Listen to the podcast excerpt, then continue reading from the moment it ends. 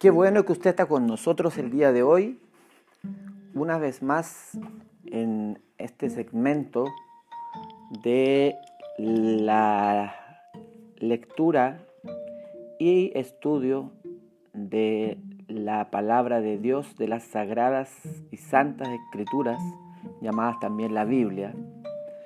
Y en este día quiero salirme un poco del protocolo de, toda la semana donde realizo una conferencia apologética y quiero compartir un tema un poco más práctico acerca de lo que hablan las escrituras sobre un tema relacionado que lleva por título Recuerda la señal de tu llamamiento.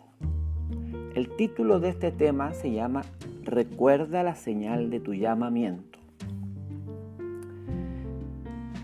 Para iniciar con este tema, tenemos que decir que cuando una persona cristiana, ahora me estoy dirigiendo hacia un público o a una persona que ya conoció a Jesús el Mesías y ya está eh, caminando o asistiendo o creyendo en las promesas que hizo Jesús durante su ministerio, en el momento que él creyó y él aceptó a Jesús en su corazón y lo aceptó como su Señor y como su Salvador, todos nosotros, incluyéndome, tuvimos un día especial en el cual lo recibimos, ¿verdad?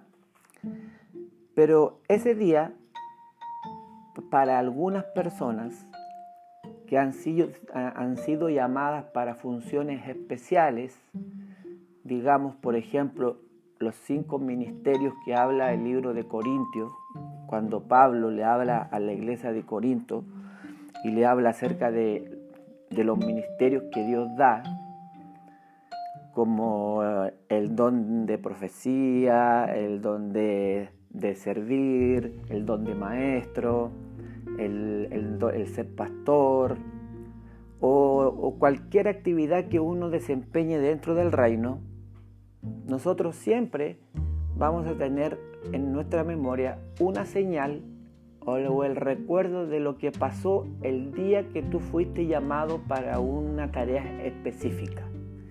Y a ese público es al cual yo quiero hablarle en este día.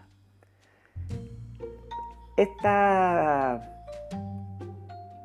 charla que estoy dando para Radio Enfoque de Vida y para el podcast Pasión por su Verdad eh, es una, un llamamiento a volver a las bases de las cuales nosotros hemos sido llamados. Es por eso que el tema en sí se llama Recuerda la señal de tu llamamiento. Yo recuerdo el día cuando yo me convertí,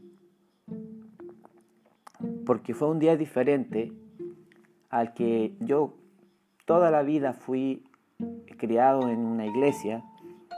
Siempre me llevaron, siempre supe que existía un Dios, siempre asistí a una iglesia, pero nunca había tenido un encuentro personal con, el Mesías, con, con Jesús. Y cuando yo me convertí, al pasar de un tiempo, yo me di cuenta de que Dios me había llamado de una forma especial porque Él me había dado el don de la enseñanza. En la actualidad, eh, mi profesión es enseñar. Soy profesor de profesión. Y la gente a mí siempre me dice que, em, hermano, a usted yo sí le entiendo cuando usted me, da, me entrega un mensaje. Entonces yo descubrí que hubo un momento en mi vida cuando yo comencé a asistir a una iglesia donde me dejaron a cargo de un grupo de jóvenes, que yo tenía la señal del llamamiento acerca de la enseñanza. Y recuerdo muy bien la ocasión y la vez cuando estábamos en un retiro de jóvenes en un lugar llamado Las Cascadas, que es en un lago acá en, Chile, y estábamos en un refugio, y por las noches eh, yo aún no era el líder de, los jóvenes, sino que era un simple muchacho que asistía. Y yo comencé a hablar y a enseñarle en las noches, cuando después de los cultos, y los muchachos comenzaban a llegarse a mí y me comenzaban a, hacer preguntas que muchas veces no, no se tienen las respuestas en las iglesias, como por ejemplo qué es el mal, quién creó al diablo, etcétera, etcétera. Y me di cuenta que, en ese momento yo tuve una señal de un, de un llamamiento especial para ser ministro de él y para ser un maestro de teología y específicamente de la apologética, que es la defensa de la verdad del cristianismo. Entonces, cuando Dios llama a una persona, lo hace siempre por medio de una señal. Ahora me quiero remitir en estos minutos solamente a la escritura. Ya no voy a hablar acerca de em, episodios, de historias que, que le pasaron a otras personas, sino que me voy a remitir y vamos a centrar este tema 100% en las Sagradas Escrituras, en la Tanaj hebrea, o lo que nosotros conocemos como el Antiguo Testamento. Porque voy a citar libros que están en la Biblia hebrea, que es desde Génesis hasta Malaquías, y que para los judíos es el Tanaj o la Torá o la, o la Escritura, y para los cristianos es el Antiguo Testamento. Entonces, vamos a comenzar primero citando nuestro primer versículo donde vamos a colocar un poco de base en lo que nosotros vamos a hablar. Voy a utilizar la versión Reina Valera 1960 para realizar esta, este tema, puesto que es una de las versiones más populares que se usan en las iglesias. Y nos vamos a ir al primer libro de Samuel, capítulo 10, versículo 9 al 11. Para las personas que estén en su casa tomando apuntes o estén eh, escuchando este, este, mensaje, les quiero decir que el libro de Samuel es un, era un solo rollo que después se dividió en dos partes. Pero nosotros en esta ocasión vamos a leer en el primer libro de Samuel, capítulo 10, versículos del 9 al 11. Y dice la escritura de la siguiente forma. Dice, versículo 9. Aconteció luego que al volver él la espada para apartarse de Samuel, le mudó Dios su corazón. Y todas estas señales acontecieron en aquel día.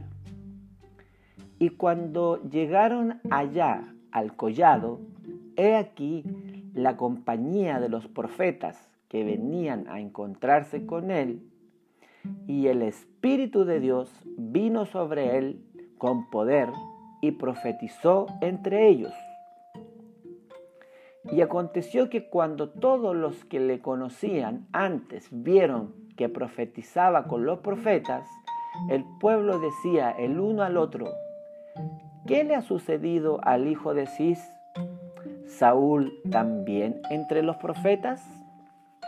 Bueno, para que nosotros podamos ver el contexto de lo que estamos leyendo, tenemos que tomar en cuenta de que este episodio es cuando el pueblo de Israel le pide a Jehová, a Yahvé o a Yahweh, como le dicen, le dicen algunos, le pide un rey, como las otras naciones. Y Jehová les entrega un rey y les unge un rey. Y envía al profeta Samuel para que lo unja en Ramá. Y Samuel va y ahí unge a Saúl como rey. Y cuando lo unge y le da la señal de su llamamiento, podemos ver que Saúl era un muchacho que trabajaba con su papá, cuidando animales, pero él no tenía nada que ver con la profecía. Sin embargo, dice en el versículo 11 que, que aconteció que cuando todos los que lo conocían, a Saúl, vieron que éste comenzó a profetizar y todos se decían, ¿qué le ha sucedido al hijo de Cis? Cis es el padre de Saúl.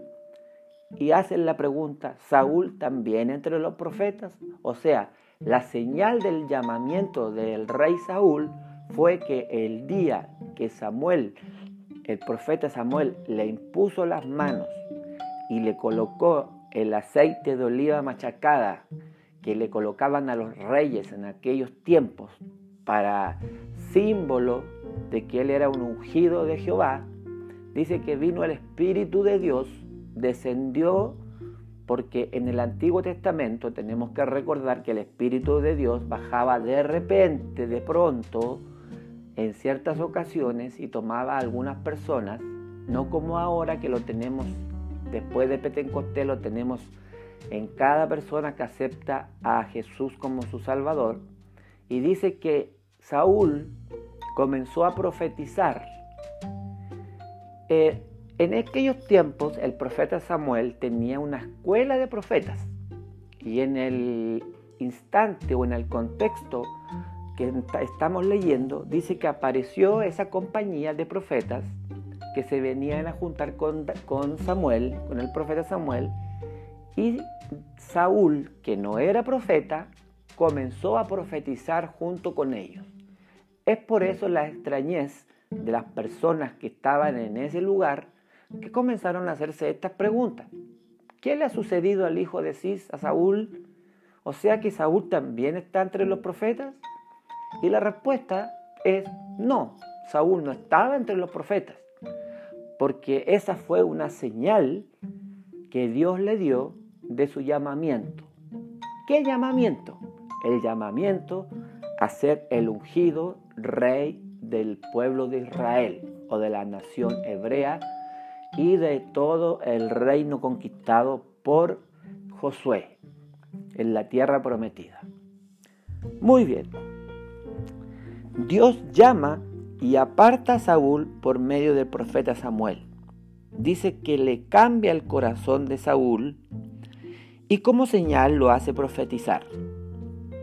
Pero como ya la historia es conocida, Saúl peca contra el Señor, pero Dios en su bondad y misericordia le da una segunda oportunidad a Saúl y para esto lo enfrenta con su llamamiento. Dios, Jehová, Yahvé, Yahweh, el Eterno, Yeshua, Jesús, que son la misma persona, siempre es el Dios de las segundas oportunidades. Si tú me estás escuchando, que eres cristiano, y por ABC motivo has cometido un error y piensas que tu vida, tu ministerio, o cualquier actividad que tú realices dentro de la iglesia o en cualquier aspecto de tu vida ya se acabó por el hecho de tú haber pecado o haber transgredido alguna norma de Dios, te quiero decir que Dios y Jehová de los ejércitos es el Dios de las segundas oportunidades. ¿Y para qué quiero citar y, y veamos esta verdad? En el mismo libro de Samuel, en Primera de Samuel, pero nos vamos a trasladar al capítulo 19 y a los versos desde el 19, desde el 19, y vamos a leer Primera de Samuel, capítulo 19, versículos del 19 al 21 y 24. Capítulo 19, versículo 21 al 24. Y dice de la siguiente forma. Cuando lo supo Saúl, envió otros mensajeros, los cuales también profetizaron. Y Saúl volvió a enviar mensajeros por tercera vez, y ellos también profetizaron. Entonces él mismo fue a Ramá y llegando al gran pozo que está en Secú, preguntó diciendo, ¿dónde están Samuel y David? Y uno respondió, he aquí, están en Nayot en Ramá. Y fue a Nayot en Ramá, y también vino sobre él el Espíritu de Dios, y siguió andando y profetizando hasta que llegó a Nayot en Ramá. Y él también se despojó de sus vestidos y profetizó igualmente delante de Samuel, y estuvo desnudo todo aquel día y toda aquella noche. Y de aquí se dijo, ¿también Saúl entre los profetas? Bueno, el contexto es el siguiente. El rey Saúl pecó delante del Señor. Jehová le iba a dar una nueva oportunidad. Para esto le da una señal. Y el rey Saúl envió mensajeros a donde estaba el profeta Samuel, quien tenía escondido a David y Saúl procuraba matar a David por los celos que él comenzó a tener, porque cuando iban a la guerra y volvían de las batallas, la gente a la entrada de Jerusalén decía, Saúl mató a los miles, pero David mató a los diez miles. Entonces, David comenzó a tener una preponderancia mucho más grande que el rey Saúl. Y por lo tanto, a Saúl le comenzó a entrar una envidia contra David, el cual en varios episodios trató de matarlo. Y David, como era un siervo de Jehová, simplemente él huyó y en varias partes de la escritura vemos que varias personas le sugirieron matar a Saúl y él dijo que él nunca iba a levantar la mano contra el ungido de Jehová que era Saúl. En este episodio vemos que el rey Saúl envió mensajeros a Samuel para decirle, entrégame a David para que yo lo mate. Y dice que cada vez que enviaba los mensajeros, los mensajeros terminaban profetizando. Por eso dice que Saúl volvió a enviar mensajeros donde Samuel y para que trajeran a David, los cuales vieron una compañía de profetas y a Samuel que estaba ahí. Cuando lo supo Saúl envió otros mensajeros, los cuales también profetizaron. Y Saúl volvió a enviar mensajeros por tercera vez y ellos también profetizaron. Tres veces Jehová le mostró la señal de su llamamiento para decirle, Saúl, recuerda que cuando tú eras un jovencito, que estabas en la ciudad más pequeña de tu tribu, metido entre los animales, con miedo, y yo te ungí y te coloqué el aceite de la unción y te hice rey y sacerdote y te coloqué como príncipe de mi pueblo, yo te di una señal, Saúl, que fue que tú profetizaste. Tú no eras profeta, pero profetizaste. Y aquí Jehová le está mostrando la misma señal al rey Saúl para que él recapacite. Pero él a las tres veces no recapacitó. E incluso él dijo, ya, ya que estos mensajeros van y vuelven profetizando, yo mismo voy a ir a Ramá y yo mismo voy a traer al a, a, David y lo, voy a, lo voy a matar. Y dice que cuando él fue, vino sobre él el espíritu de Jehová y él comenzó a profetizar. Y dice que se despojó de sus vestidos y profetizó igualmente delante de Samuel y estuvo desnudo todo aquel día y toda aquella noche, o sea, todo un día y toda una noche profetizando. Y de ahí quedó el dicho, también Saúl entre los profetas. O sea, Jehová le volvió a dar una nueva oportunidad de hacerlo profetizar a él para que él se diera cuenta de que lo que él estaba haciendo estaba mal y recapacite y se vuelva de nuevo a enrolar en lo que estaba destinado y para lo cual él había sido llamado, que era exterminar a los pueblos de alrededor como los filisteos, los amonitas, los amorreos y todos los cananeos. Pero él se enfocó más en perseguir a David que en la misión que Jehová le había encomendado. Cuando terminamos el versículo 24 del, del capítulo 19 del libro de Samuel, después de esto, de este episodio, no se habla más acerca de qué pasó con Saúl. Pero por razones obvias sabemos que Saúl no, se, no tomó en cuenta esa señal, ni siquiera se dio cuenta que Jehová le estaba mostrando una señal acerca de su llamamiento porque en los, capítulos posteriores vemos que él continúa persiguiendo a, David por el desierto y procura matar a David por celos.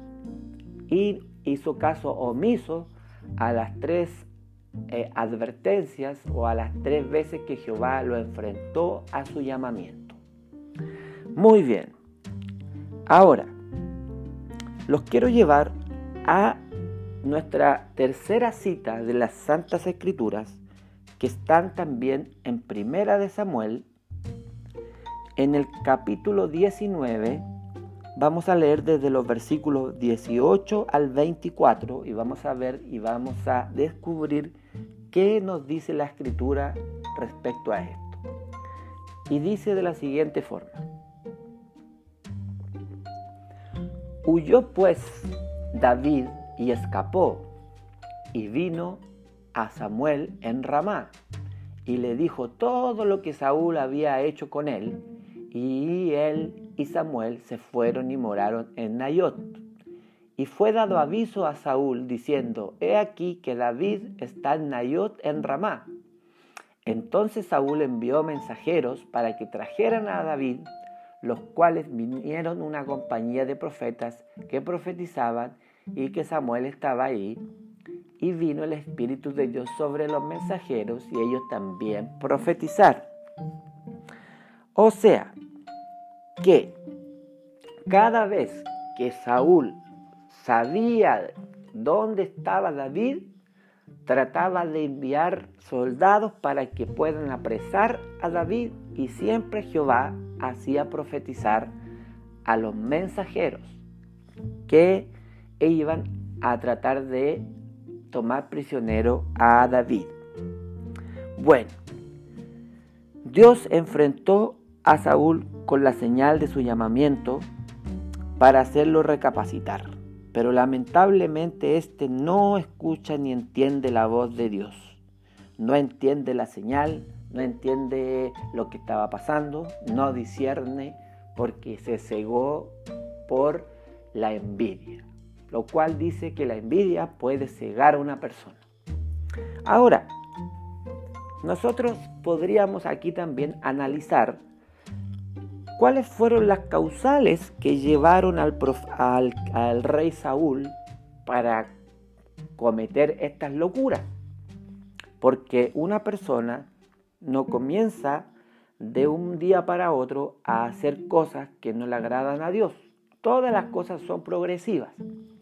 Y en este, en este pequeño tema que estoy dando, quiero que analicemos brevemente cuáles fueron las causales de la caída del rey Saúl.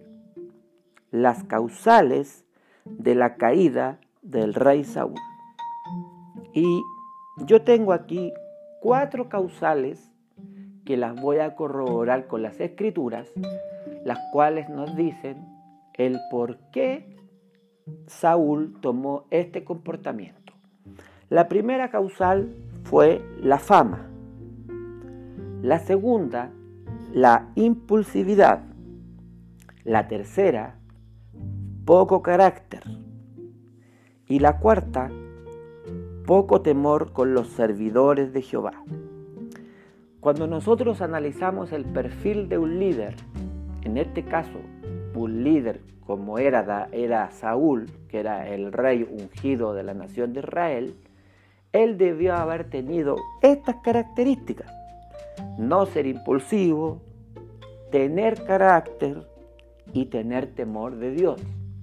Pero miren lo que dice en Primera de Samuel, capítulo 13, versículo 8 y 9. Y vamos a ver qué nos dicen las escrituras en Primera de Samuel, capítulo 13, versículos del 8 al 13. Y dice de la siguiente forma. El contexto es Saúl preparándose para una batalla. Y el profeta Samuel le dijo, Saúl, espera hasta que yo llegue para que yo haga el, sacrificio que habitualmente se hacía antes de la guerra y las batallas que se tenían contra los pueblos cananeos. Y le dijo, espera hasta que yo llegue y después de que yo haya hecho el sacrificio a Jehová, entonces ahí tú vas a comenzar a pelear contra tus enemigos. Y dice en el versículo 8, y él esperó siete días. ¿Quién? Saúl. Y él esperó siete días conforme al plazo que Samuel había dicho. Pero Samuel no venía a Gilgal y el pueblo se, se le desertaba. Vuelvo a leer. Y él esperó siete días conforme al plazo que Samuel le había dicho. Pero Samuel no venía a Gilgal y el pueblo le desertaba. Entonces dijo Saúl, traedme holocausto y ofrenda de paz. Y ofreció el holocausto. Dijo entonces Saúl, traedme holocausto y ofrenda de paz. Y ofreció el holocausto. La pregunta es, ¿estaba habilitado el rey Saúl para ofrecer holocausto? La respuesta es no. ¿Por qué no? Porque solamente el sacerdote estaba habilitado para hacer el holocausto. En este caso, uno de los personajes que, o el único personaje en la Sagrada Escritura que tuvo y, fungió con tres características fue Samuel, quien fue juez, profeta y sacerdote. Y Samuel le dijo, Saúl, espera porque como yo soy sacerdote, solamente yo puedo hacer el holocausto. Pero como nosotros vemos en el versículo 8, que cuando Saúl vio que Samuel no venía y no llegaba, el pueblo comenzaba a desertar, o sea, sus soldados se comenzaron a ir. Y esto demuestra que él tenía poco carácter porque si hubiese tenido carácter, él hubiese dicho, no, ustedes se quedan aquí y, todos lo hubiesen obedecido. Quiere decir que, ese, que Saúl no tenía carácter. Además, él quería pelear rápido para hacerse famoso y llegar a Jerusalén diciendo, yo gané esta batalla y por mis propios méritos. También podemos ver aquí la impulsividad porque Saúl, al ver que Samuel no llegaba, dijo, traedme el holocausto y ofrenda de paz, y él mismo ofreció el holocausto. Entonces aquí podemos ver que, que Saúl tuvo poco temor de Dios. Su causal de la caída fue la fama, la impulsividad, el poco carácter. Pero también si nosotros vamos en la escritura y vemos en Primera de Samuel, en el capítulo 16 de Primera de Samuel, en el versículo 2, dice lo siguiente. Y dijo Samuel, ¿cómo iré? Si Saúl lo supiera, me mataría. Jehová respondió, toma contigo una becerra de la vacada y di, a ofrecer sacrificio a Jehová he venido. Y luego en Primera de Samuel 22, versículo 16, 17 y 18 dice, y el rey dijo, sin duda morirás. Y Emelec, tú y toda la casa de tu padre. Entonces dijo el rey a la gente de su guardia que estaba alrededor de él, Volveos y matad a los sacerdotes de Jehová, porque también la mano de ellos está con David, pues sabiendo ellos que huía, no me lo descubrieron. Pero los siervos del rey no quisieron extender sus manos para matar a los sacerdotes de Jehová. Entonces dijo el rey a Doeg, vuélvete tú y arremete contra los sacerdotes. Y se, volvió Doeg el edomita y acometió a los sacerdotes y mató en aquel día a 85 varones que vestían el efod de lino. ¿Qué, está, ¿Qué fue lo que pasó en este episodio? Lo que pasó fue lo siguiente. Eh, Samuel le dice a Jehová, Jehová, tú me pediste que yo vaya a ungir a David como rey. Pero si yo voy a ungir a David a Belén, si Saúl lo sabe, Saúl me va a matar. Porque en ese momento ya Saúl había perdido los estribos y estaba ya actuando como una persona eh, psicológicamente inestable, lo que podríamos denominar hoy día como una persona eh, psiquiátrica o esquizofrénica. Entonces Samuel en el versículo 2 del capítulo 16 le dijo, dijo Samuel, ¿cómo iré? Si Saúl lo supiera me mataría. Y Jehová le respondió, toma contigo una becerra de la vacada y di, a ofrecer sacrificios a Jehová he venido. O sea, que le, Jehová le dijo, toma una vaquita y llega a Belén y dile a las personas que tú vas a ofrecer un sacrificio a Jehová. Entonces así no vas a despertar la sospecha de que tú vienes a ungir a otro rey a este lugar. En ese momento Saúl estaba buscando desesperadamente a eh, David para matarlo por envidia. Y él comenzó a preguntar en varios lugares que dónde estaba escondido David. Y dice que llegó a un lugar donde estaban los sacerdotes de Jehová. Y el rey dijo, ahora estamos en el capítulo 22 de Primera de Samuel, y dijo, y el rey dijo, ¿cuál rey? El rey Saúl dijo, sin duda morirás, Ahimelech. Ahimelech era un sacerdote. Tú y toda la casa de tu padre. ¿Por qué Saúl que iba a matar a Ahimelech y a toda la casa de su padre? Porque si revisamos los versículos anteriores y el contexto, Ahimelech no le quiso decir a Saúl dónde estaba Samuel ni dónde estaba David.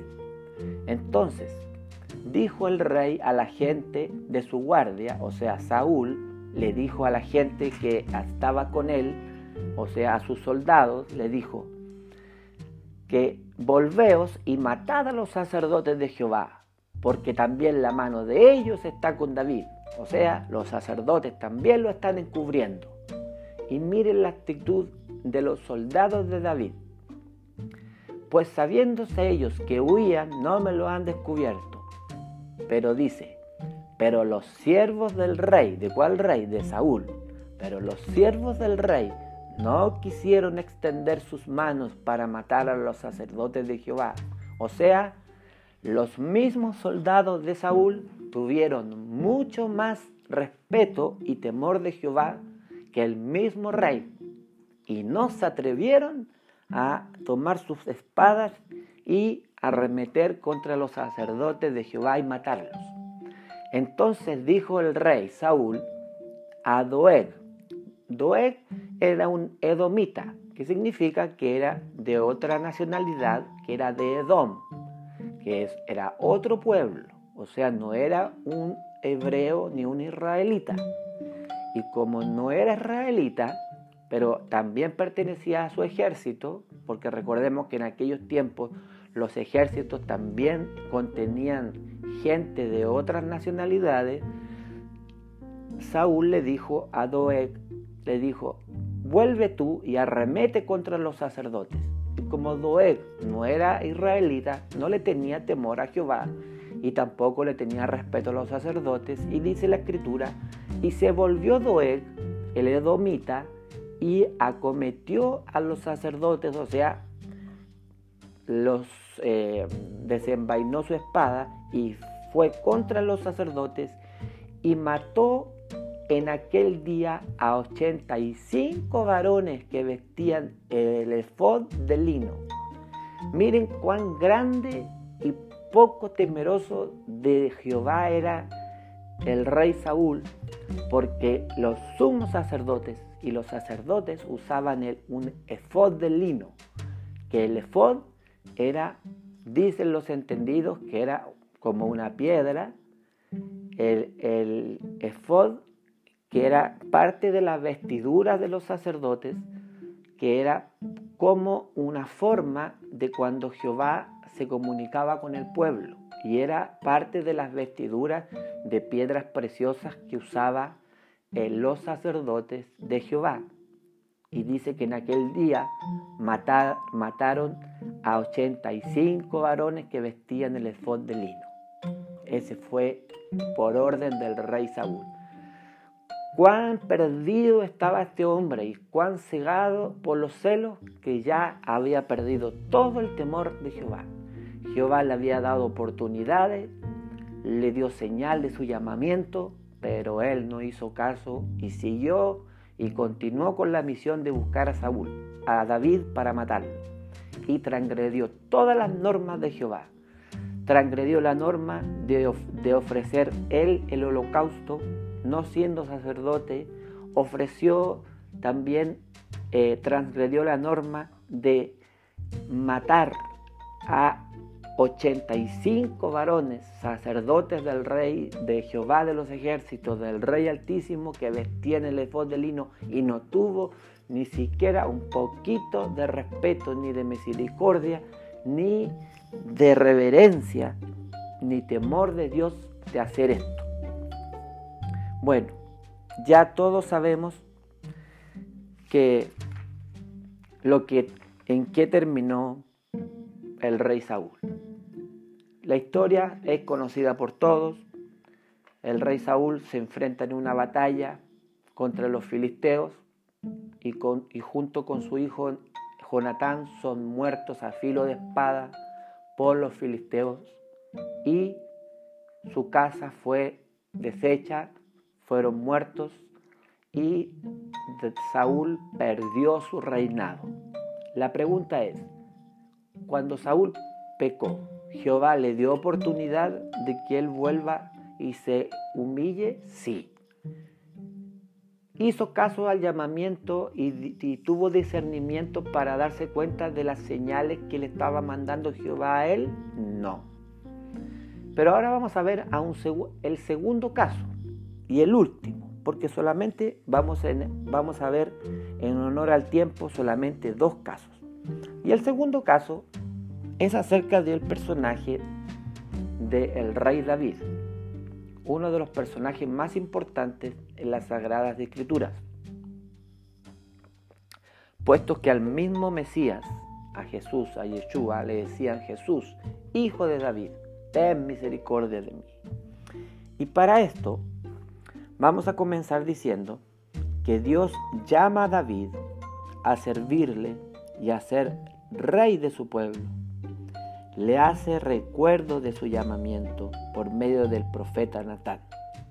Y para esto nos vamos a ir a Crónicas, al primer libro de Crónicas, en el capítulo 17, versículos 7 y 8. Y vamos a leer y vamos a ver qué nos dicen las santas y sagradas escrituras. Ya sabemos que el profeta Samuel ungió a David como rey David huyó por el desierto por varios años, Saúl lo persiguió, al final Saúl muere a filo de espada por los filisteos. Y aquí dice, en Primera de Crónicas, capítulo 17, dice lo siguiente. Por tanto, ahora dirás a mi siervo David, Esto se lo está diciendo Jehová al profeta Natán. Y le dice, por tanto, ahora le dirás a mi siervo David, así ha dicho Jehová de los ejércitos, yo te tomé del redil, detrás de las ovejas, para que fueses príncipe sobre mi pueblo Israel, y he estado contigo en todo cuanto has andado, y he cortado a todos tus enemigos delante de ti, y te haré gran nombre, como el nombre de los grandes en la tierra. Esto se lo dijo el profeta Natán a David por instrucción directa de Jehová. Entonces, quiero que nos grabemos dos conceptos claves en este momento. El primer concepto es profecía y el segundo concepto es oveja. Profecía y oveja. ¿Por qué, hermano Samuel, tenemos que grabarnos estos dos conceptos? Porque cuando Dios llamó a Saúl, al rey Saúl, la señal de su llamamiento, ¿cuál fue? Fue el profetizar, o sea, la profecía. Cuando Dios llamó a David como su ungido y como su rey, ¿qué estaba haciendo David en el momento de que Samuel lo ungió? Estaba cuidando las ovejas de su padre Isaí. Entonces, la señal del llamamiento de David la asociamos a las ovejas y la señal del llamamiento de Saúl la asociamos a la profecía. Entonces tenemos profecía y ovejas. Y ahora veamos que la historia ya es conocida por todos. El rey, el rey David es rey de Judá y luego es nombrado rey de todo Israel. Ganó múltiples batallas, se hizo un gran nombre, derrotó a, la mayoría de sus enemigos, eh, mató a Goliat y a sus cuatro hermanos, junto con sus valientes, hizo grandes prodigios, eh, creó y levantó un reino grande y poderoso.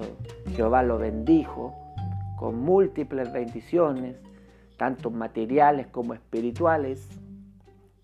Pero lamentablemente, como todos los humanos, por las causales que siempre son similares, como la fama, la fortuna y las mujeres, en algunos casos, que esas son, dicen algunos que son las tres Fs, que son las que hacen caer a los ministros de Jehová, de Dios o de Yahvé o de Jesús, que son las, la fama, la fortuna y las faldas o las mujeres.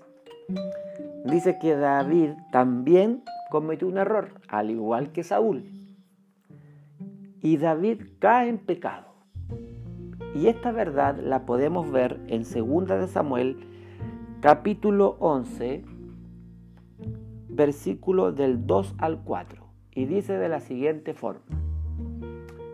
Segunda de Samuel capítulo 11 versículo del 2 al 4 dice, y sucedió un día al caer la tarde que se levantó David de su lecho y se paseaba sobre el terrado de la casa real y vio desde el terrado a una mujer que estaba bañando, que se estaba bañando, la cual era muy hermosa. Envió David a preguntar por aquella mujer y le dijeron, aquella es Betsabé, hija de Eliam, mujer de Urías, Eteo. Y envió David mensajeros y la tomó y vino a él, y él durmió con ella Luego ella se purificó de su inmundicia y se volvió a su casa.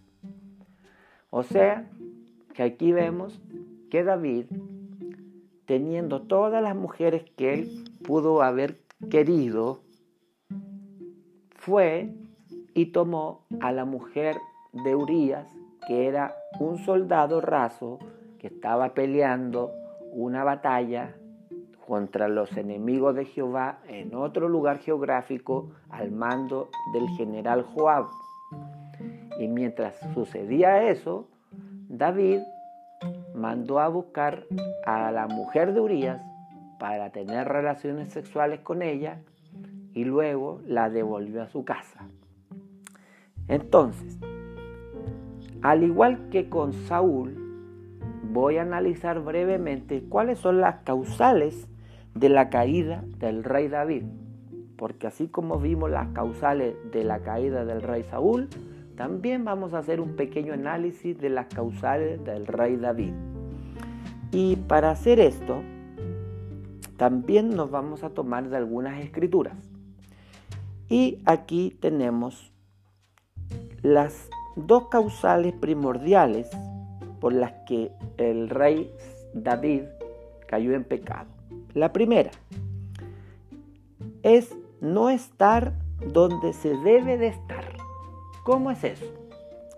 Si nosotros miramos en 2 de Samuel 11.1 y leemos con detenimiento y con lupa, dice, lo siguiente. En 2 de Samuel 11.1 dice, aconteció al año siguiente, en el tiempo que salen los reyes a la guerra, que David envió a Joab y con él a sus siervos y a todo Israel, y destruyeron a los amonitas y sitiaron a Rabá, pero David se quedó en Jerusalén. ¿Dónde debía estar David en ese momento cuando David cayó en pecado con Betsabé? Que esa situación se lee desde el versículo 2 en adelante. Porque si leemos todo el capítulo, dice, y sucedió un día al caer la tarde que se levantó David de su lecho y se paseaba sobre el terrado de la casa de Israel y vio desde el terrado una mujer que estaba, estaba bañando, la cual era hermosa. Entonces la pregunta es, ¿dónde debía estar David en aquel momento? Dice que aconteció al año siguiente, en el tiempo que salen los reyes a la guerra que David no salió él a pelear, sino que envió a Joab, que era su general, y a sus guerreros. Entonces, una de las causales fue que él no estaba donde debía estar. Y muchas veces a nosotros nos pasan cosas porque no estamos donde nosotros deberíamos estar. Por ejemplo, hay un dicho muy antiguo que dice, al que está en su casa, nada le pasa. Es un dicho secular, pero tiene mucho sentido con lo que nosotros estamos leyendo acá. Segundo principio, por lo cual David también cae en pecado. La ociosidad. Porque dice, en el versículo 2 del, del mismo capítulo 11 dice, y sucedió un día al caer la tarde, que se levantó David de su lecho y se paseaba sobre el terrado de la casa real y vio desde el terrado a una mujer que se estaba bañando, la cual era muy hermosa. ¿Qué cosa estaba haciendo de productivo David cuando se levantó de su lecho ese día? Estaba de ocioso porque dice que solamente él se andaba paseando por, por la casa real, caminando, eh, mirando por las ventanas. O sea, no estaba haciendo nada productivo, o sea, estaba como un ocioso. ¿Por qué? Porque ese tiempo él debió haber estado en el tiempo cuando los reyes salen a la guerra. O sea, él no estaba donde debía estar y más encima estaba de ocioso. El resultado de esta combinación fue caer en pecado con Besabé, la mujer de Urias. Ahora, Dios en su misericordia, al igual que con Saúl, aplicó el mismo principio. Dijimos dos conceptos claves, profecía y ovejas. Profecía, Saúl profetizó, ovejas, porque David lo ungieron cuando él estaba cuidando las ovejas de su padre. Dios en su, misericordia da una nueva oportunidad a David, para lo cual lo enfrenta con su llamamiento por medio del profeta Natán. Y leemos, ya para ir finalizando, en segunda de Samuel, vamos a segunda de Samuel, capítulo 12, versículo 1 al 7. Y vamos a ver qué es lo que nos dice la escritura. En primera de Samuel, no, segunda de Samuel, versículos, em, versículo 12. A ver, primera de Samuel, versículo 12, sí, perfecto. Eh, del capítulo, del versículo 1 al 7, dice, Natán amonesta a David. Jehová envió a Natán a David, y viniendo a él le dijo, había dos hombres en una ciudad, el uno era rico y el otro era pobre. El rico tenía numerosas ovejas y vacas, pero el pobre no tenía más que una sola corderita que él había comprado y criado y que había crecido con él y con sus hijos conjuntamente, comiendo de su bocado y bebiendo de su vaso, y durmiendo en su seno, y la tenía como una hija. Y vino uno de un camino al hombre rico, y éste no quiso tomar de sus ovejas y de sus vacas para guisar para el caminante que había venido a él, sino que tomó la oveja de aquel hombre pobre y la preparó para aquel, aquel que había venido a él. Entonces se encendió el furor de David en gran manera contra aquel hombre y dijo a Natán, vive Jehová, que el que tal hizo es digno de muerte y debe pagar la cordera con cuatro tantos, porque hizo tal cosa y no tuvo misericordia. Entonces dijo Natán a David, tú eres aquel hombre Así ha dicho Jehová, Dios de Israel. Yo te ungí por rey sobre Israel y te libré de la mano de Saúl.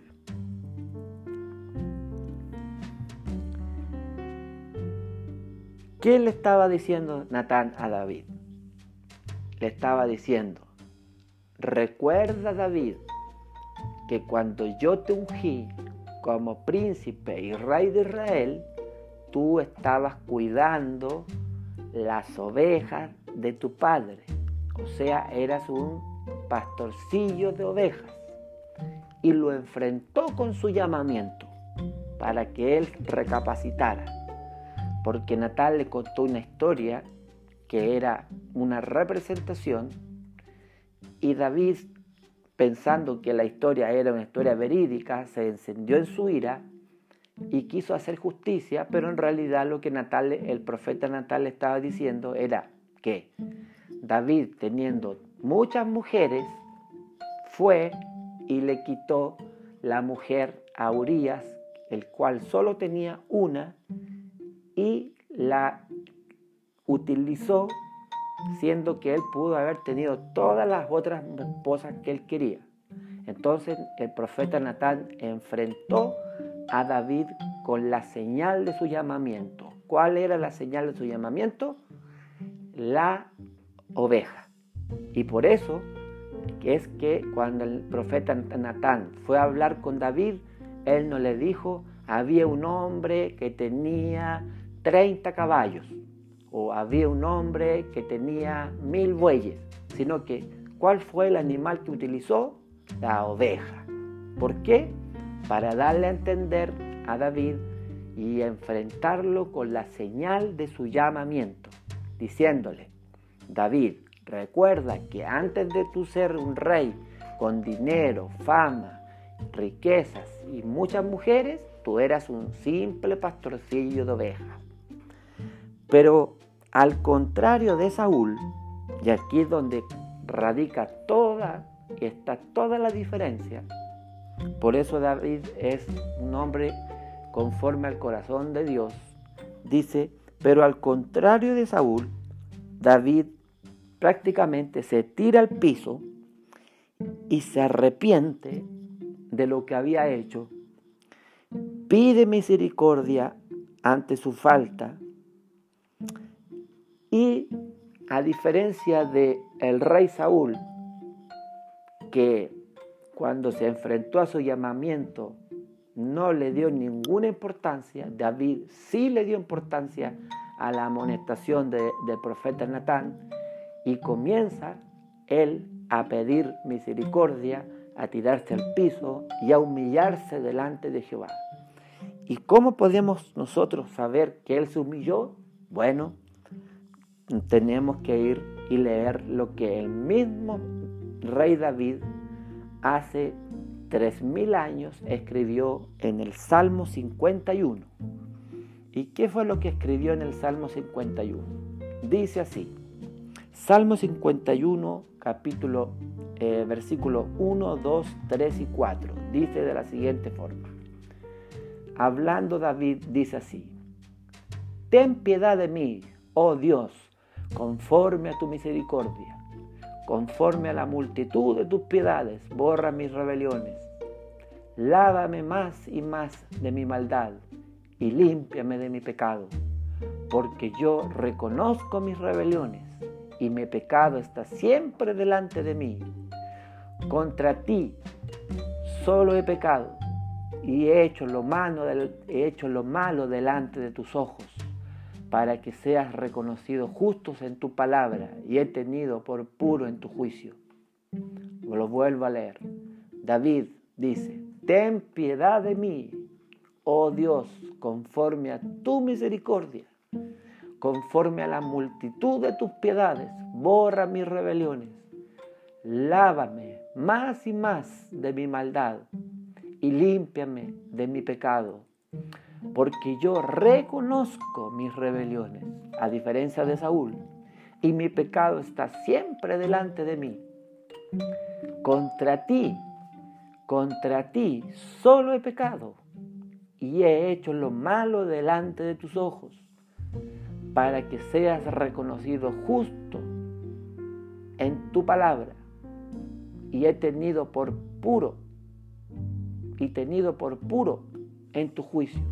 O sea, él está diciendo que él había pecado solo contra Jehová y contra él había sido el pecado. Y he hecho lo malo delante de tus ojos. Y él pedía misericordia para que él sea reconocido justo en tu palabra, o sea, la palabra de Jehová. A él le interesaba lo que Jehová pensaba y no lo que la gente decía, a diferencia de Saúl, que Saúl le importaba más lo que el pueblo hablaba que lo que Jehová opinaba de él. En cambio aquí David lo vemos claramente en el versículo 4, que a él no le interesa la opinión del resto, sino que a él lo que le interesa es que Jehová tenga misericordia de él para que él sea reconocido justo en su palabra. ¿Cuál palabra? En la palabra de Jehová. Y tenido por puro en tu juicio. ¿En, en el juicio de quién? En el juicio de Jehová. Por eso dice, y tenido por puro en tu juicio. Entonces, para concluir con este tema, podemos decir como conclusión que todos nosotros, después de haber recibido a, Jesús, a Yeshua, como nuestro Salvador, como nuestro Mesías, hemos tenido un llamamiento. Yo no sé cuál será tu llamamiento, no sé en qué área de tu vida Dios te ha llamado, pero a todos los cristianos Dios nos ha llamado para una tarea específica.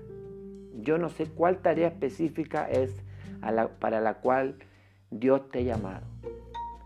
Pero si tú has pecado o te has olvidado o has dejado de hacer lo que Dios te mandó hacer, en este día y en esta conferencia, tema o discurso que estoy dando, es para que tú veas que en las sagradas escrituras vemos a un Dios de las segundas oportunidades que te va a enfrentar con el día de tu llamamiento y te va a decir, arrepiéntete porque yo te voy a dar una nueva oportunidad. En el nombre